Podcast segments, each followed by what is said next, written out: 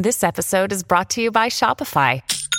Forget the frustration of picking commerce platforms when you switch your business to Shopify, the global commerce platform that supercharges your selling wherever you sell. With Shopify, you'll harness the same intuitive features, trusted apps, and powerful analytics used by the world's leading brands. Sign up today for your $1 per month trial period at shopify.com slash tech, all lowercase. That's shopify.com slash tech.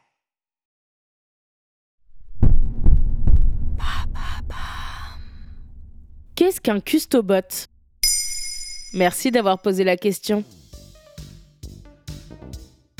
Un custobot, ce n'est pas un robot qui cuisine pour vous ou qui customise vos vêtements, c'est une technologie à mi-chemin entre l'intelligence artificielle et la blockchain. Et selon la société américaine de conseil en technologie Gartner, qui publie tous les ans les tendances de l'année à venir, les custobots vont connaître un grand essor en 2024. Et ça fonctionne comment exactement? Custobot, c'est un condensé de customer, client en anglais, et robot. Selon Gartner, ce sont des systèmes capables de négocier et d'acheter de manière autonome des biens et des services en échange d'un paiement. Ils seraient suffisamment intelligents pour se comporter comme des clients pouvant acheter des services et des fournitures pour leurs propriétaires et pour eux-mêmes. Gartner a déclaré D'ici à 2028, 15 milliards de produits connectés seront capables de se comporter comme des clients et des milliards d'autres suivront dans les années à venir. Ces robots clients généreront des milliards de dollars de revenus d'ici à 2030. Leur impact sera plus important que l'avènement du e-commerce. Ils peuvent prendre différentes formes, intelligence artificielle, appareils connectés ou encore petits robots physiques pouvant se déplacer pour assister les clients.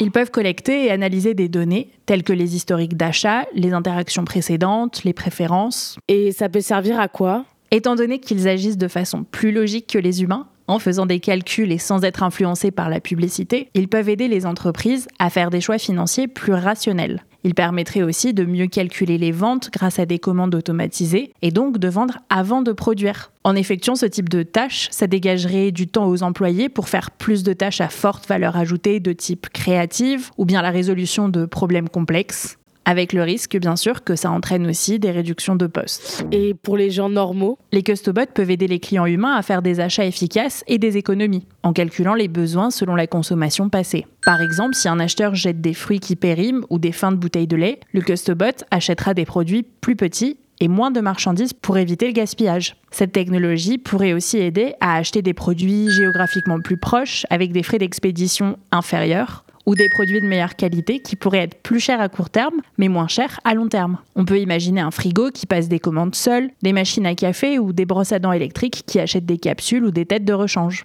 Et ça existe déjà, les custobots? Oui, par exemple, certaines imprimantes commandent des cartouches d'encre juste avant que celles-ci soient épuisées. Des enceintes connectées intelligentes de type Alexa sont aussi compatibles avec des produits comme des voitures, des vélos ou des toilettes et permettent d'acheter des recharges. Voilà ce qu'est un custobot.